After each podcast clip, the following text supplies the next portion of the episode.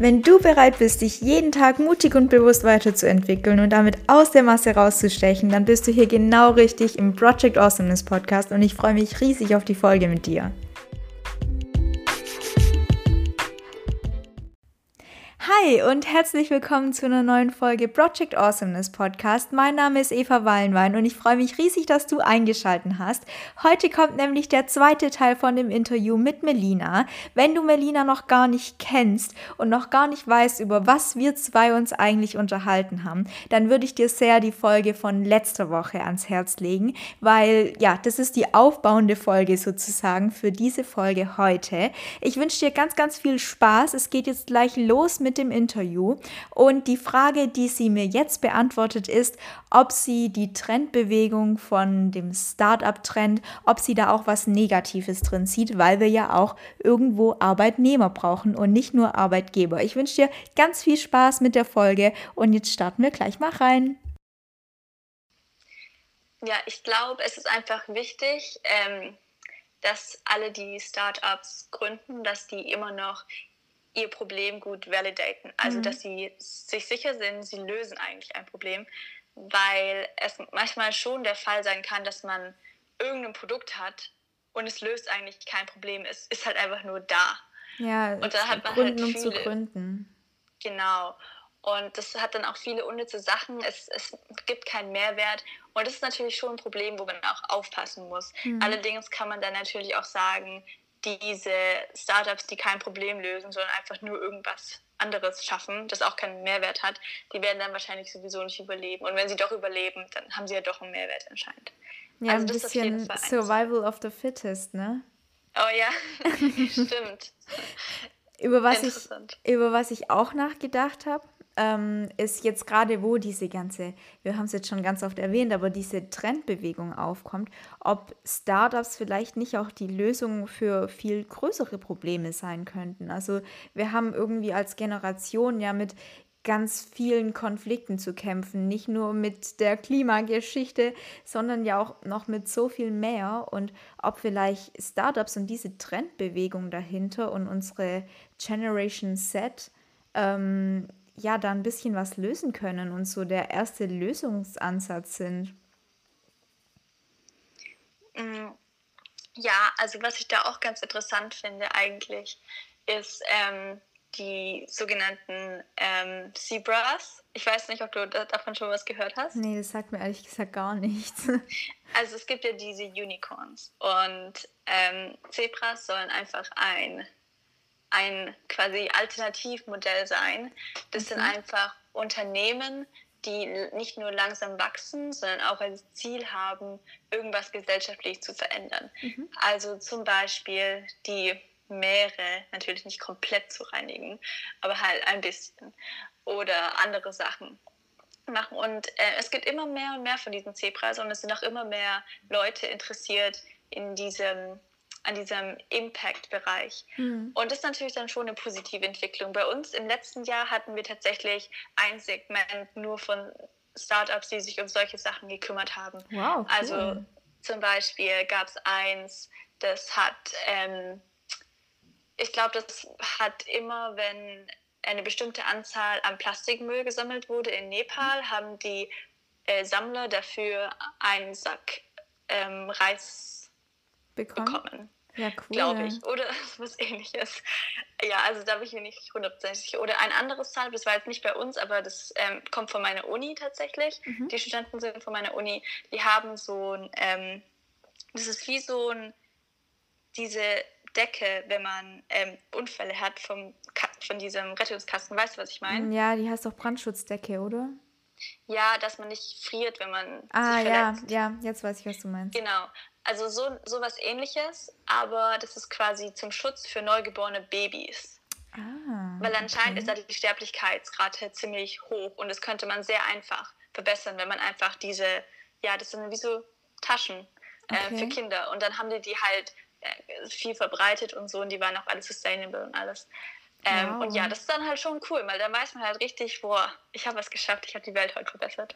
Ja, und ich glaube, das ist auch so ein ganz großes Motivationsding. Also ich glaube, dass gerade wenn man sowas gründet, man einfach automatisch glücklich wird. Um vielleicht kurz zu mir zu kommen, ich ähm, denke gerade gar nicht übers Gründen nach, weil ich einfach super, super glücklich in meinem Unternehmen bin, weil ich auch weiß, dass die einfach was Sinnvolles machen und dass mhm. wir einfach Sinn stiften. Deswegen glaubst du, dass Gründer generell vielleicht ein bisschen glücklicher sind? Ah, das ist eine ganz interessante Frage. Das ist eine wirklich interessante Frage. Also, ähm, wir hatten auch letztes Jahr einen Vortrag von einer ähm, Therapeutin und es okay. ging um mentale Gesundheit bei Gründern. Und ja. es haben eigentlich alle Gründer, die das halt richtig Vollzeit machen, irgendwann eine Depression. Mhm. Und es reden, es redet, man redet halt echt nicht so viel darüber. Sie hat dann auch das Beispiel gebracht, das fand ich ganz interessant. Ähm, Hochleistungssportler haben alle Therapeuten hm. zum Beispiel. Und Gründer sind ja irgendwie auch Hochleistungssportler, weil sie halt wirklich 100 Stunden die Woche an ihrem Unternehmen arbeiten und alles hängt davon ab. Sie sind 110 Prozent investiert. Und ja. niemand redet über diese, die, über die mentale Gesundheit ähm, ja, deswegen bin ich mir jetzt nicht so richtig sicher, ob Gründen glücklicher macht, aber es ist auf jeden Fall verdammt hart. Ja, ja. Aber vielleicht ist es auch so ein Weg, wenn man dieses, ja, ähm, diese Challenge, die es ja einfach ist und ähm, diesen großen Zeitaufwand und diesen psychischen Druck, wenn man den bekämpft hat, Glaubst du, dann ist es vielleicht eine Möglichkeit, glücklicher zu werden? Weil ich glaube, das wird, also gerade das, was du gesagt hast, dass das ganz tabuisiert ist und niemand darüber redet und ähm, Gründer immer nur toll sind, das ist ja auch ein ganz großes Ding von den Medien. Und irgendwie, ja, wie gesagt, redet niemand drüber. Aber oft wird es ja als der Weg dargestellt, um ja am meisten Geld zu machen, weil reiche Menschen sind eigentlich immer Unternehmer ähm, mhm. Aber natürlich auch der Weg, der irgendwie zur Freiheit führt, weil man ja, ja jeden Tag das machen kann, was man will und so und sein eigener Chef sein und hier und da.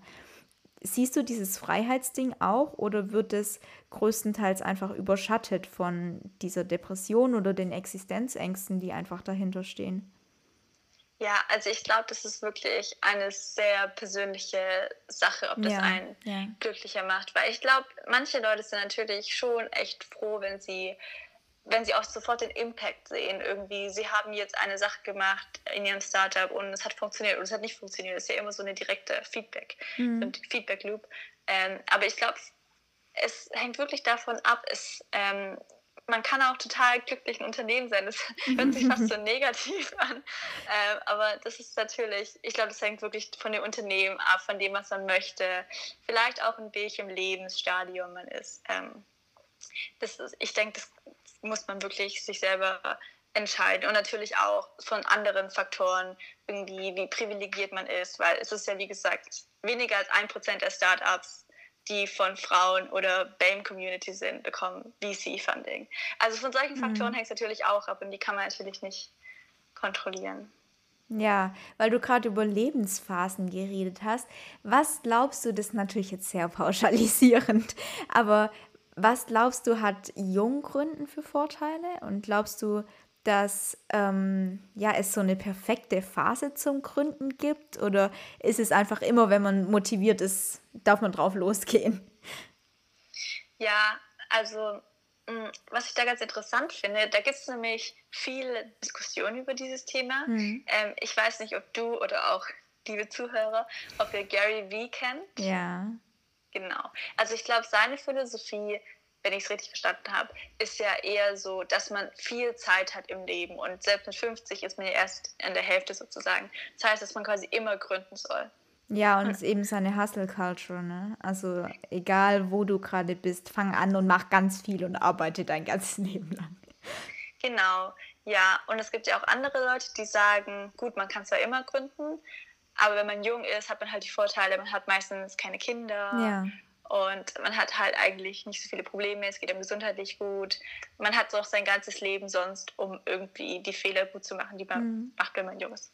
Ja, deswegen ähm, von meiner Perspektive aus würde ich sagen, ähm, es hat natürlich echt Vorteile zu gründen, wenn man jung ist, aber wenn man halt dann erst später gründen möchte, dann you go for it. Also ähm, ich glaube, es gibt da wirklich ähm, keine Limits. Ich bin jetzt vielleicht auch ein bisschen voreingenommen, weil bei uns sind natürlich alle Gründer Studenten. Ja, das wollte ich gerade fragen. Bei euch ist wahrscheinlich der Altersdurchschnitt richtig gering.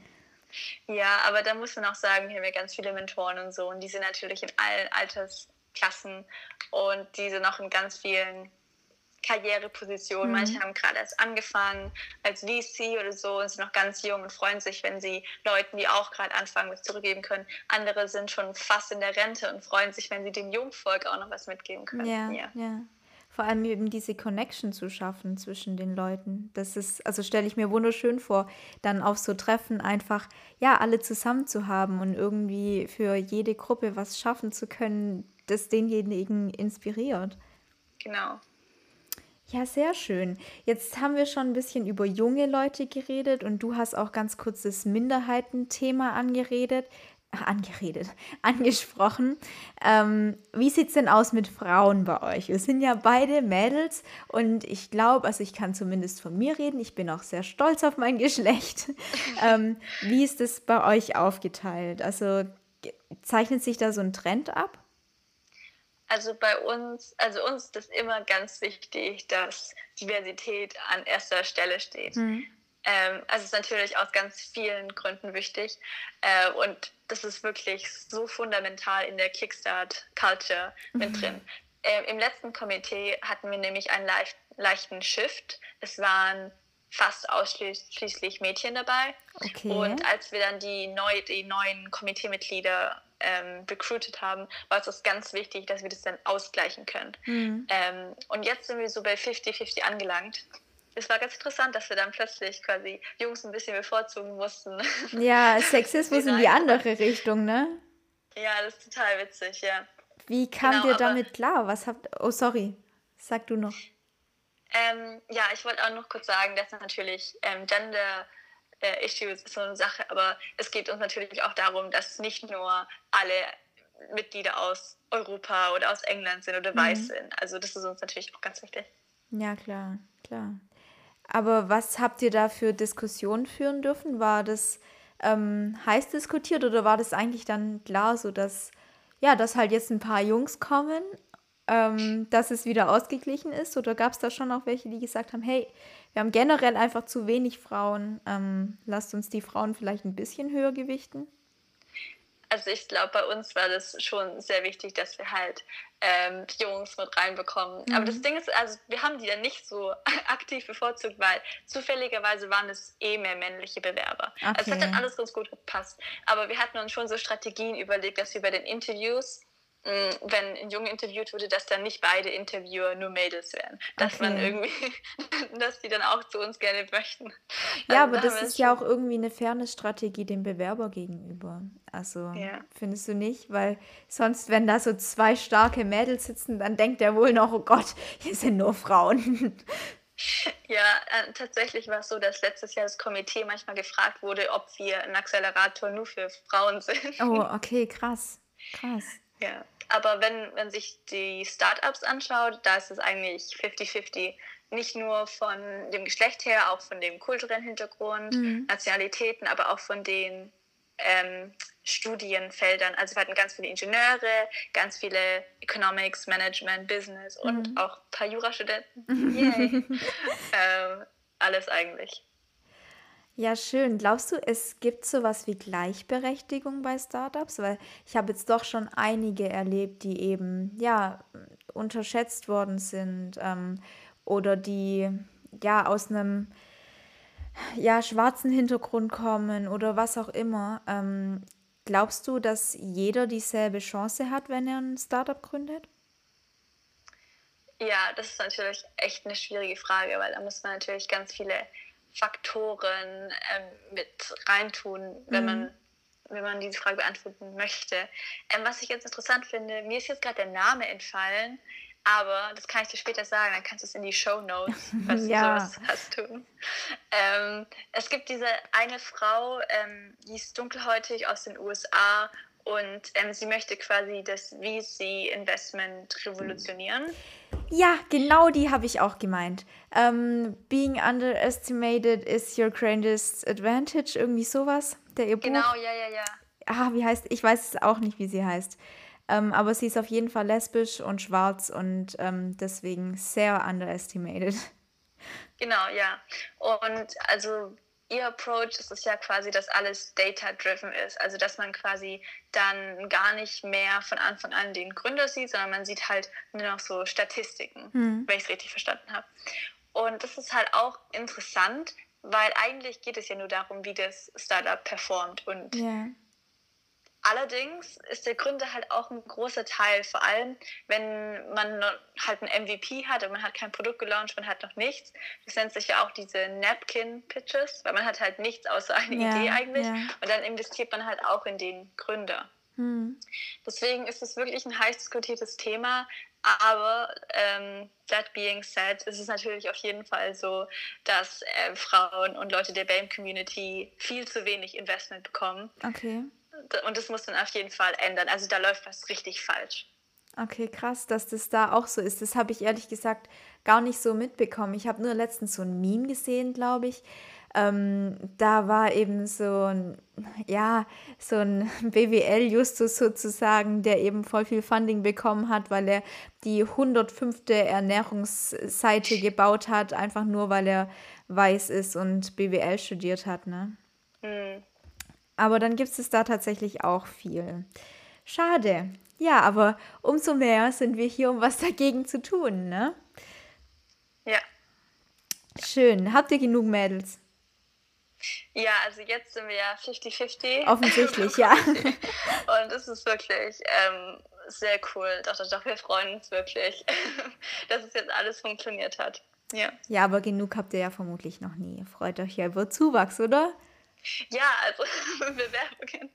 Nein, wenn jemand zufällig jetzt in London ist. Ähm, unser Programm ist übrigens nächstes Jahr, ist vielleicht auch ganz interessant, mhm. online, ähm, wegen der Corona-Situation. Mhm. Ähm, das, das, ist auch so eine Challenge, die, also diese ganze Corona-Situation ist auch eine große Challenge für viele Startups. Ja. Ähm, vor allem Leute, die halt sehr customer-faced sind, mhm. was sie dann machen, genau. Wie kann ich auf euch zukommen? Ähm, habt ihr einen Klickfunnel oder wo kann ich hin, wenn ich jetzt nach dem Podcast bemerke, okay, ich habe da richtig Bock drauf, ich will unbedingt eine Idee, ähm, will mir aus dem Katalog sozusagen was aussuchen oder auch einfach Teil davon werden und ein bisschen mithelfen. Ähm, wo können die Leute hin? Und klar, wo wir euch finden, das haben wir schon ein bisschen abgehakt, aber was ist eure Lieblingsplattform? Genau, also für ähm, Leute, die jetzt gerade nicht in London sind, wäre es natürlich der erste Zugriff, Zugangspunkt Kickstart Collective. Hm. Ähm, das ist natürlich super hilfreich. Und dann, wenn jemand mal in London ist, darf auch gerne vorbeikommen. ähm, ja, und wir versuchen jetzt auch so ein bisschen international Fuß zu greifen. Also wir hatten auch in der Vergangenheit eine Partnerschaft mit Tiger Launch. Mhm. Das ist eine internationale Pitching Competition in ähm, Princeton. Mhm. Und ähm, das war natürlich auch sehr cool, dass wir halt jedes Jahr da ein Team hinschicken konnten. Ja, das ist auch noch so ein Tipp, vielleicht Tiger Launch mal auszuchecken. Also am besten über eure Website, oder? Wenn genau, du jetzt ja. gesagt hast, international und so. Ja, die haben wir auch neulich neu designt, also sieht oh, alles noch schön aus. Was heißt denn noch? ja, sieht schön aus. Wahrscheinlich jetzt endlich, ne? Ja. Ja, sehr schön. Ich würde sagen, wir haben schon etwa alles abgehackt, bis auf ein Thema. Wie haben wir uns eigentlich kennengelernt? Willst du erzählen? erzählen? Soll ich erzählen? Mm, ich kann ja mal anfangen und dann kannst du ergänzen. Es ist schon eine ganze Weile her und wir hatten ganz lang keinen Kontakt mehr. Also, wenn man es jetzt kurz zusammenfassen müsste, also Eva und ich waren eigentlich auf demselben Gymnasium ja. und ähm, wir hatten dann irgendwann mal Französisch zusammen und da waren wir jahrelang treue Nebensitzer. oh je, das war immer so lustig. Aber ja, genau. Und ähm, dann irgendwann habe ich aber die Schule gewechselt und natürlich ähm, hat man aber noch sich so ab und zu gesehen. Ja, weil die Melina so nämlich Französisch weitergemacht hat, weil sie immer alles konnte und ich nichts. Bei uns gab es kein Französisch und deswegen bin ich auf, dem, auf der Schule geblieben, wo ich geblieben bin und Melina ist gewechselt, weil sie so talentiert war. Naja, ich hatte halt damals schon das Interesse. An ähm, Französisch oder wie? Ja, ich glaube. Ja. Ähm, ich glaube, jeder kann Französisch lernen. Das ist einer meiner Glaubenssätze auf jeden Fall. Das hat sie mit mir auch lange, lange versucht. Ja, genau. Und ähm, dann haben wir uns, glaube ich, einfach so ein bisschen wieder gefunden, weil halt du dich für Startups und mhm. so das interessierst und ich auch.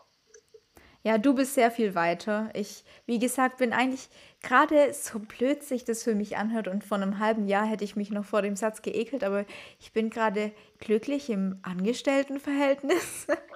ähm, aber nee, ich finde es auf jeden Fall mega interessant, weil es ja, wie wir schon besprochen haben, unsere Gesellschaft irgendwie auch bewegt.